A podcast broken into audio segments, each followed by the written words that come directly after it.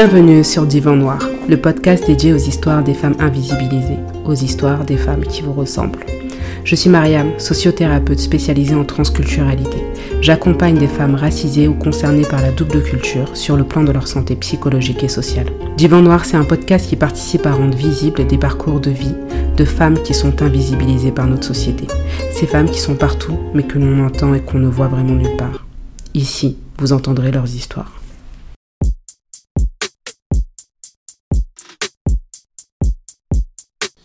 Résiliente mais pas résignée. Mariam, partie 2.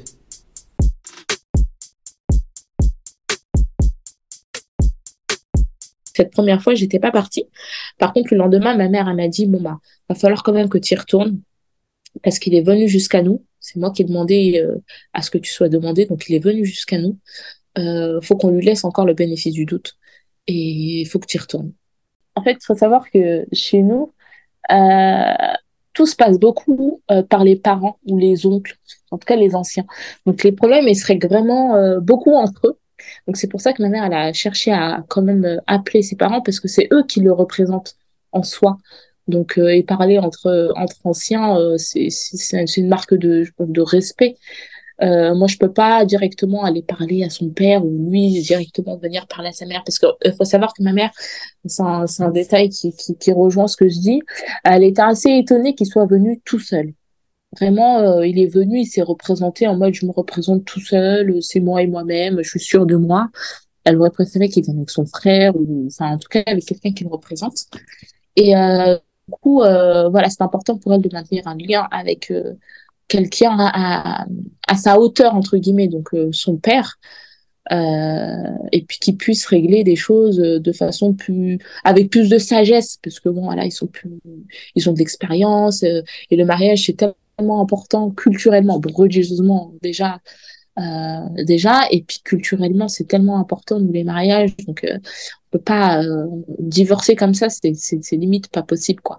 Et je pense que c'est aussi pour ça que j'en ai pas parlé et que on dit toujours oui faut faut faut faut je sais pas comment on dit en français faut oui quoi. Il faut supporter.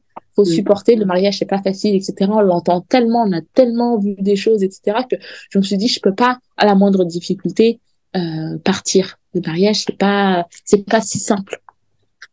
Et donc du coup euh, voilà ma mère elle a elle a voulu euh, maintenir le, le, lien avec ses parents pour avoir entre guillemets quelqu'un à, à, sa hauteur euh, en termes de, je sais pas si je pourrais dire de hiérarchie ou autre. Et, et donc ce jour-là, je suis pas retournée.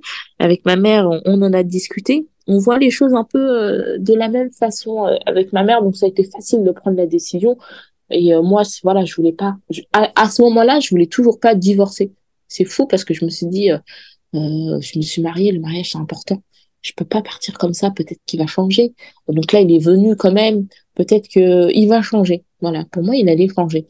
Donc, euh, avec ma mère, on a pris la décision que j'allais retourner et qu'il fallait lui laisser le bénéfice du doute. Donc, je suis retournée le lendemain.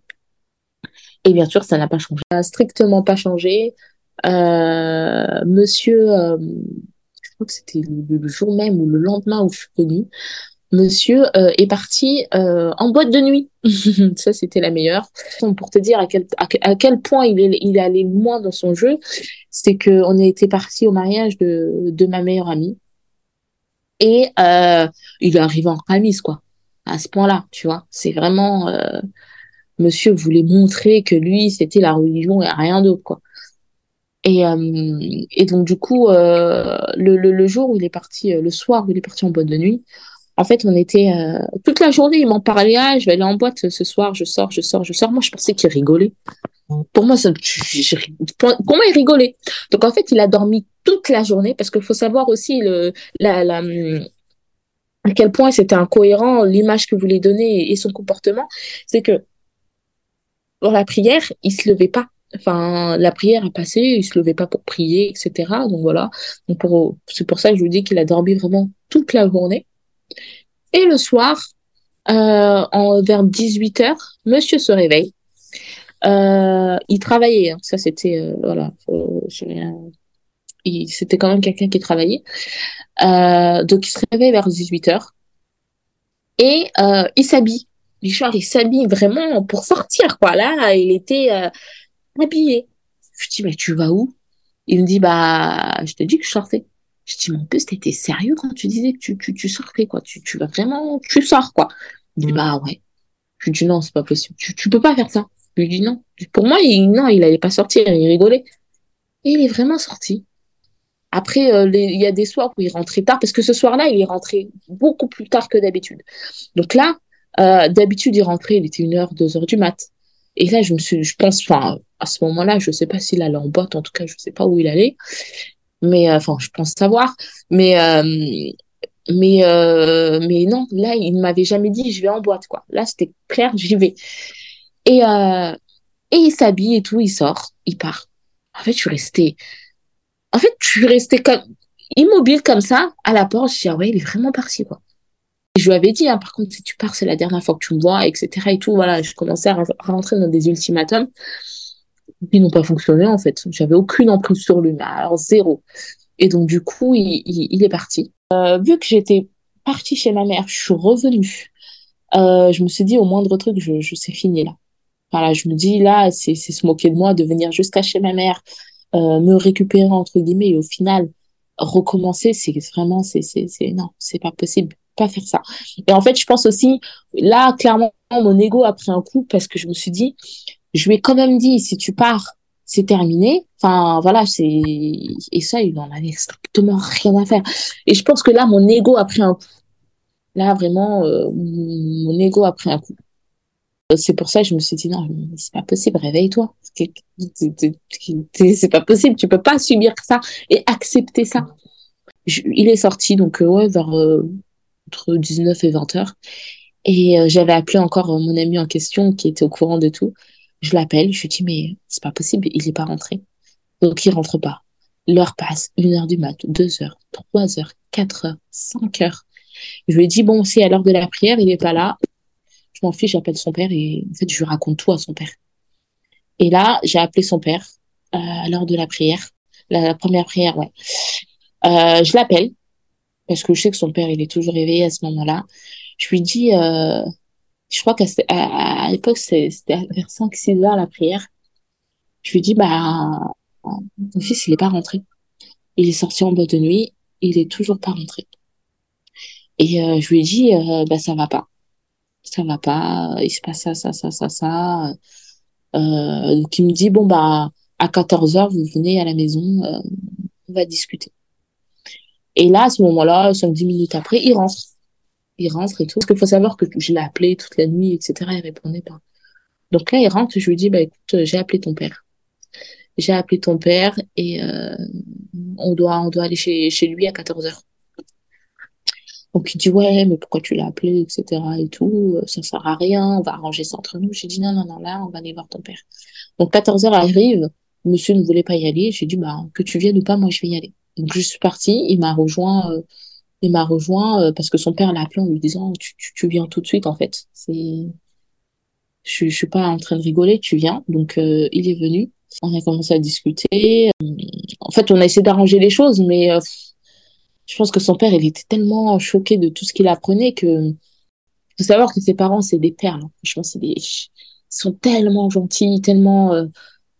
ça m'a fait tellement de la peine de, de, leur raconter tout ça. Et donc, du coup, euh, on a essayé de trouver des solutions, etc. Euh, euh, mais euh, il a, il a dit à son père, oui, je vais changer, je vais rentrer tôt maintenant, etc. Je vais arrêter de faire ce genre de choses et tout. Et au final, bien sûr, ça n'a pas changé. Il rentrait toujours aussi tard euh, il sortait. Euh, voilà, en fait, ça, ça n'avait pas changé.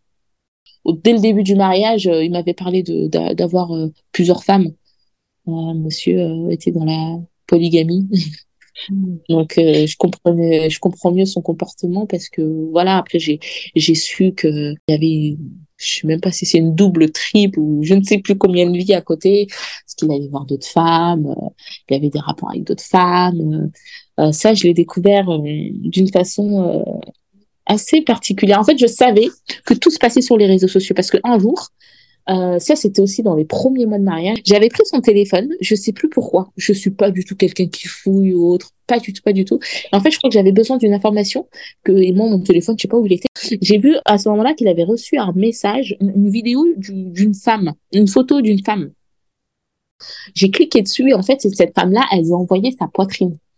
Donc, euh, je me suis dit, mais je lui ai dit, mais c'est quoi ça?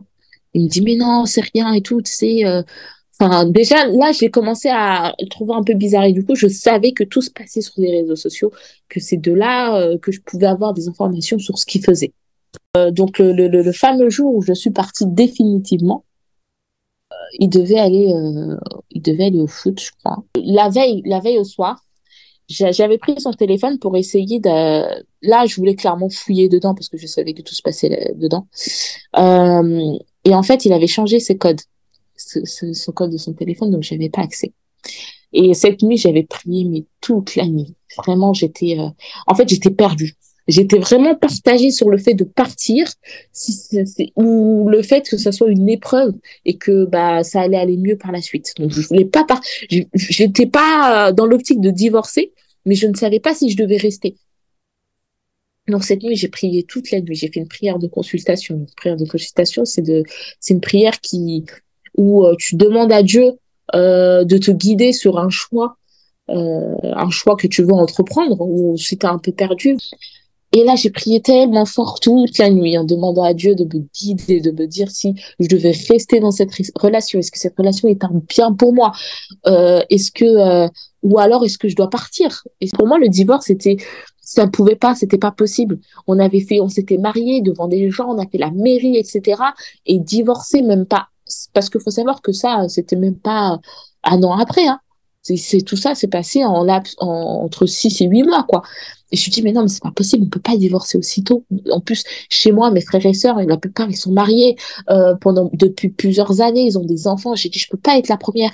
J'ai tellement été différente tout au long de mon adolescence, euh, et aussi le fait que moi, j'étais plus euh, sur les, les blancs et que mes frères et sœurs, ils se mariés avec des noirs, etc. Je me sentais déjà tellement différente. Je me suis dit, non, là, je peux pas être différente aussi dans, dans, dans, je peux pas être le premier divorce de la famille. Je veux pas. Donc j'étais réellement perdue. Donc j'ai prié tellement fort. Donc je me suis dit bon bah allez, euh, j'ai plus qu'à patienter et de toute façon je place ma confiance en Dieu et, et j'aurai réponse à mes questions. C'est juste une question de temps. Si je dois rester, je resterai. Si je dois partir, je partirai. Et ce matin, il devait aller au foot. Donc il va pour euh, pour prendre sa douche et en fait il pose son téléphone. Il pose son téléphone. Donc moi, j'ai dit bon bah je vais réessayer. Hein. Qui sait, euh, peut-être que je vais réussir à, à le déverrouiller en essayant d'autres codes. Et en fait, je, je, bascule euh, le téléphone, euh, je balaye en fait vers le haut pour pouvoir déverrouiller et mettre le code. Et en fait, au moment où je fais ça, le téléphone, il se déverrouille. Alors là, mais j'ai dit non, mais en fait, j'étais tellement choquée, je m'attendais pas à ça. J'étais tellement choquée que je suis restée, j'ai perdu, je pense, 30 secondes à regarder si le téléphone était bien déverrouillé parce que je me suis dit par quel miracle, le téléphone, il s'est déverrouillé. Et donc, du coup, je pense qu'il avait oublié de le. Enfin, bref, en tout cas, le téléphone était là. J'ouvre. Et en fait, j'avais peu, très peu de temps parce que voilà, il, prenait sa douche et du coup, j'avais très peu de temps. Et je commençais à, prendre des photos avec mon téléphone et tout. Je pars sur Snapchat. Bien sûr, il parle avec tellement de femmes. Oh, mais j'étais choquée. Et en plus de ça, c'était vraiment des femmes. De... Il y avait de tout. Il y avait des noirs, il y avait des arabes, il y avait des blanches, il y avait des voilés, il y avait pas de voilés. Il y avait de tout. Et donc, du coup, euh, je regarde euh, vite fait, hop, hop, hop, je commence à prendre des, des, des photos. Je voyais euh, euh, qu'il avait des messages qui n'étaient pas encore ouverts, donc je les ouvre, je prends des photos, etc. Euh, il y avait une application de rencontre. Il était euh, donc je vais sur l'application de rencontre, je vois qu'il parlait avec plein de femmes aussi. Oh, mais c'était, je dis mais c'est pas possible. Et c'était des conversations récentes, hein, c'était pas des conversations qui dataient. Donc je regarde euh, l'application de rencontre, etc. Euh, donc à un moment donné, en prise de panique et tout, j'ai pris que tout ce qui était application de rencontre, j'ai fait des captures d'écran et tout ce qui était réseaux sociaux, je me suis dit parce qu'en fait, il avait un deuxième téléphone sur lequel il y avait euh, son adresse mail et ce, ce téléphone-là, il n'y avait pas de code. Donc, je me suis dit, j'allais faire mot de passe oublié, etc., pour pouvoir récupérer toutes les informations des réseaux sociaux. Donc, euh, voilà, je me, suis mis en mode enquêtrice. je, je verrouille son téléphone, je le pose. Et quand il sort de la douche, je lui dis, euh, t'as pas quelque chose à me dire? Il me dit, bah non, pourquoi? J'ai dit, t'es sûr? Il me dit non. J'ai dit, euh, Oh, le pire, c'est que je lui laissais vraiment la chance de m'expliquer. C'est vraiment, euh, là, c'était vraiment pas pour l'attaquer. Je, voulais lui laisser peut-être encore une chance, je sais pas. Et donc, du coup, je lui dis, t'es pas sur les réseaux, sur un site de rencontre. Il me dit, mais non. L'excuse qu'il m'a trouvé, c'est, en fait, je suis sur ce site de rencontre-là pour mon ami, pour trouver des meufs à mon pote. Mais tu, tu, te moques de moi. C'est tes informations, c'est ta photo, c'est ta façon de parler. C'est, tout toi, mais c'est pour ton pote. Il me dit, oui, oui, oui. Je il me prend vraiment pour la, la des gourdes, quoi. Euh, j'ai dit, t'es sûr, là? Parce que là, je te laisse une dernière chose, parce que là, je vais, je vais aller voir ton père tout de suite, là. Il me dit, oui, oui, non, mais t'inquiète et tout. Euh, j'ai dit, OK. Donc, il est parti. Donc, ce que j'ai fait, j'ai récupéré le deuxième téléphone, et j'ai fait mot de passe oublié, etc. Euh, et j'ai, j'ai, j'ai, j'ai eu accès à, à, son compte Snapchat. Et là, bah, en rentrant vraiment en profondeur dans les messages, je, je, je tombe de haut, en fait. Je voyais les adresses euh, et des femmes qui, qui me donnaient euh, euh leur adresse euh, pour qu'ils puissent venir les voir enfin, plein de trucs comme ça. Donc voilà, c'est pour ça qu'il rentrait à pas d'heure, à une heure, deux heures du mat. Et c'est pour ça aussi que je voyais des mèches de cheveux, j'étais pas folle, dans la voiture. Euh, plein de trucs comme ça. Et je me suis dit, non, mais en fait, euh, vraiment jusqu'au bout celui-ci. Donc voilà, donc il allait voir beaucoup de femmes, etc. Je regardais les captures d'écran, etc. Euh, j'ai appelé ma petite sœur avec qui on est très complices et je lui ai raconté, je lui dit, mais regarde et tout. Et ma mère aussi, ma mère m'a dit, tu prends toutes tes clics et tes claques et là, c'est fini, tu viens. Tu, tu, tu, tu viens, c'est terminé. Donc, euh, j'ai pris, euh, j'ai appelé euh, mon ami qui était au courant. Donc, je lui ai dit, j'arrive chercher des valises, je, je m'en vais. Donc, j'ai récupéré mes valises, j'ai tout, tout récupéré, j'ai récupéré toutes mes affaires. Et je suis partie, avant de d'aller chez ma mère, je suis partie quand même chez ses parents. Euh, pour leur dire que je partais. Je suis allée chez, son père, je lui ai dit, écoutez, euh, voilà, là, euh, j'ai découvert ça, ça, ça, ça, ça, ça. et encore, son père, j'ai tellement voulu le préserver que je suis pas rentrée dans les détails. il était, faisait tellement de la peine cette image. Je pense que je vais la garder toute ma vie. Son visage, il me, avait, il me regardait même pas dans les yeux tellement il était, il, était triste en fait. Il a dit, la seule, en fait, il a, il a rien pu dire. Il a juste dit, mon fils a perdu une, une très bonne femme. Et c'est tout ce qu'il a pu me dire. Du coup, euh, je lui ai dit, bah, je suis désolée, mais là, c'est fini. Je, Il a même pas essayé de me retenir, en fait, son père. Il s'est rendu compte que là, ouais, donc son fils, euh, c'était, c'était irrattrapable, en fait. Je suis partie euh, chez ma mère. Et, euh, et donc, du coup, on a fait le démarche pour le divorce. Bien sûr, j'ai, je lui ai dit que je payerais strictement rien pour les divorces, c'est lui qui allait payer les deux avocats. Euh, et que euh, et que voilà c'était c'était à cause de lui tout ça. Donc euh, il prenait il allait prendre tout en compte en, charge. Donc il a payé les avocats. Euh, et le divorce s'est passé rapidement. En, un mois c'était bouclé parce qu'on n'avait pas on n'avait pas de Dieu merci on n'avait pas d'enfant parce qu'il faut savoir que je prenais aucun moyen de contraception j'ai jamais réussi à avoir d'enfant avec lui un détail très important euh, dans les débuts, euh, j'ai eu une infection, une infection, euh, je sais pas, c'était une infection intime. Il faut savoir que tellement il voulait, il, il était manipulateur ce jour-là. Euh, c'était une infection, une infection pour moi banale. Donc euh, voilà, euh, toutes les femmes on connaît, on met des crèmes, etc. Des fois des antibiotiques, etc. Mais voilà, rien de, de ouf. Il est parti appeler sa mère en lui disant ouais, tu sais Mariam. En fait, il voulait mettre le doute euh, chez sa mère. En, gros, euh, faire croire à sa mère que moi j'allais voir ailleurs en fait. Donc il, il a dit ouais euh, tu sais Mariam elle a une infection etc. Je comprends pas et tout. Ce jour-là sa mère m'a appelé en me disant oui un tel il m'a appelé pour me dire que ça n'allait pas que tu étais malade. Je dis malade? Donc je suis pas malade et tout. Il me dit oui tu sais les trucs de femmes et tout voilà. Je dis ah, non non non mais pourquoi il vous a dit ça? Il y a rien je suis pas malade. Sa mère la pauvre va penser que en fait, euh, il lui avait, il lui a dit ça comme si j'allais voir ailleurs. En fait, trop bizarre. Maria, mais elle est chelou, euh, machin. Euh. et, et, ça, c'est un détail important pour la suite. Quand on a, on a fait les, papiers pour divorce et tout, tout était fait.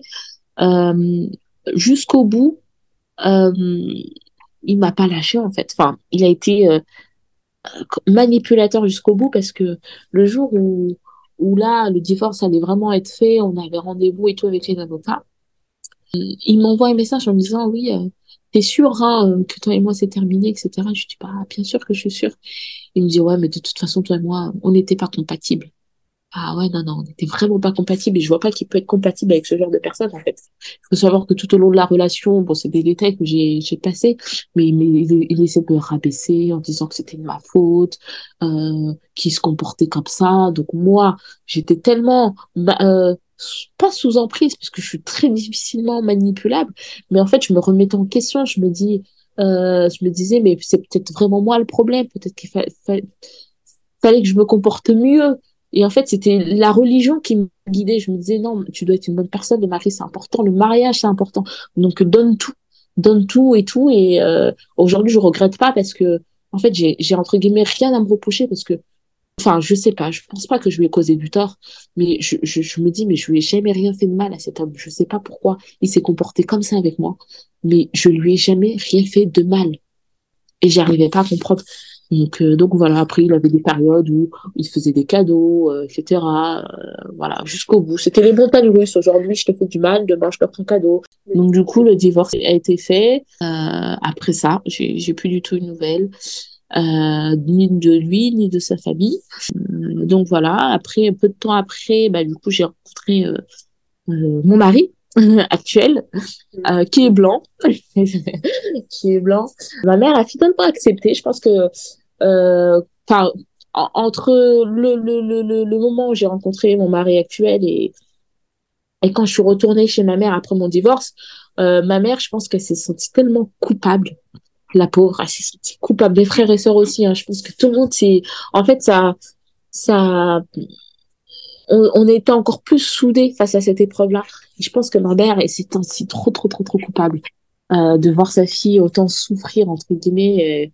mais euh, voilà, euh, c'est de la faute de personne. Hein. De toute façon, c'est sa faute à lui.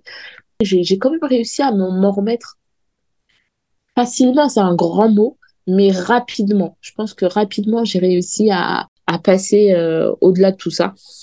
Et encore une fois, je pense que c'est clairement la religion qui m'a aidée. Et, euh, et de là, je pense que la vision, ma vision de la, pas de la religion, mais du mariage et des gens a totalement changé. Donc euh, ma, ma vision un peu idéale, euh, utopique euh, du, du mariage, il doit être en tramis, la barbe, etc. Mais c'est totalement envoyé parce que j'étais complètement à côté de la plaque. Et je pense que j'ai fait un...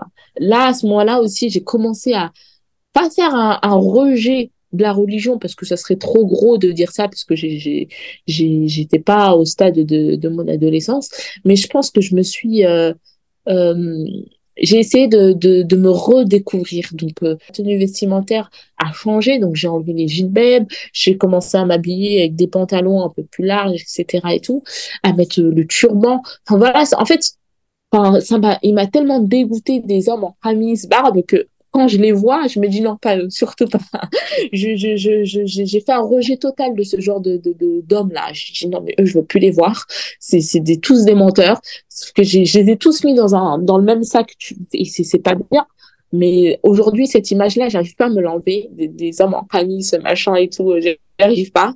Je, je, je, je peux plus me les voir. je peux plus me les voir. Et en fait, je pense que je voulais tellement pas être associée à, à, à ce genre de personnes, parce qu'encore une fois, je fais vraiment la part des choses entre la religion, ce qu'elle dit, et les gens. Et ces gens-là, je veux plus, je n'arrive plus. Donc, euh, et même moi, j'avais peur finalement d'être hypocrite derrière mon gilbeb. Je me suis dit, mais est-ce que finalement je porte le gilbeb pour faire croire aux gens que je suis quelqu'un de religieuse ou est-ce que je le suis vraiment? Donc, je suis vraiment allée dans une phase où je commençais à me reconstruire, etc. Et j'ai rencontré du coup euh, mon mari actuel. Euh, j'ai pas voulu faire les choses dans le cadre religieux entre guillemets où on devait se se rencontrer dans avec euh, euh, un tuteur, enfin en tout cas mes frères ou autres. qu'on a fait d'une façon traditionnelle, on sortait, on se voyait, etc.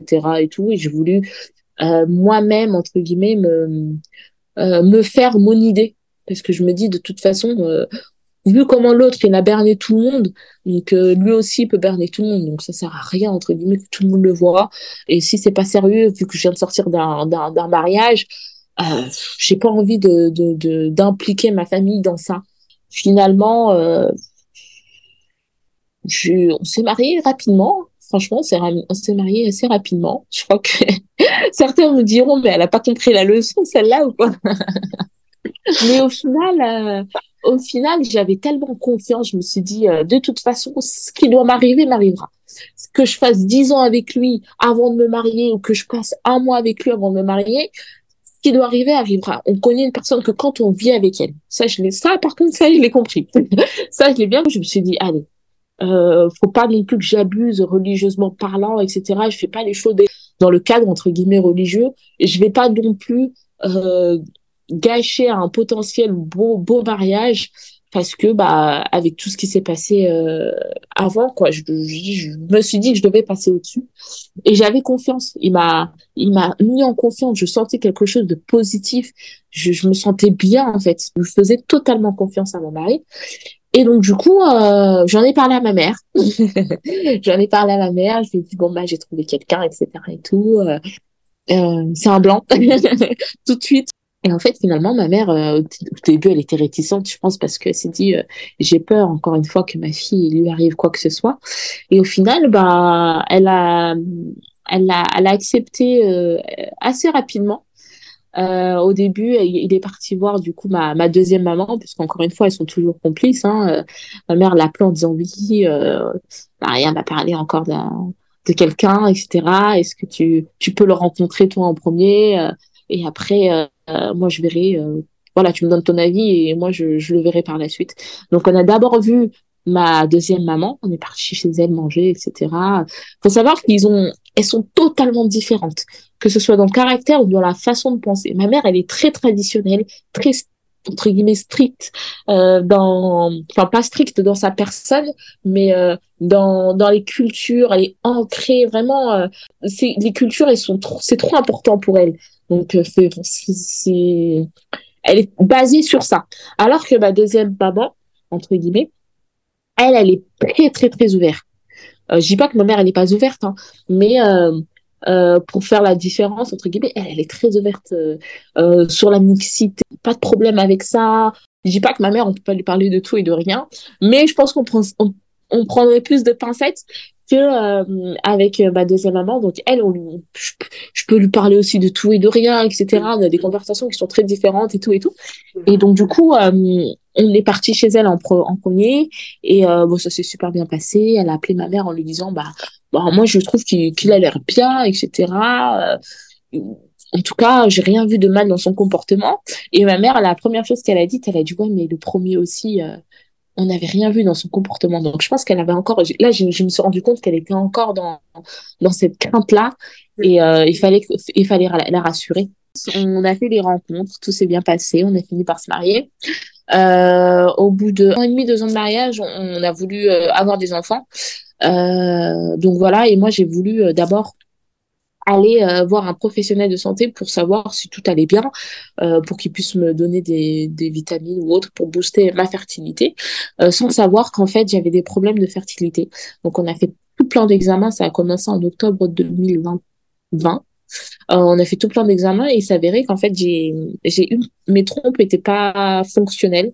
J'avais une qui était bouchée et l'autre qui était altérée et en faisant des examens et ça, en fait je me suis rendu compte que j'avais attrapé euh, une infection qui, qui n'a pas été traitée correctement. Et en fait cette infection c'est dû à mon premier mariage où monsieur m'avait apporté quelques euh, une petite bactérie de par euh, ces, ces, relations euh, à droite à gauche.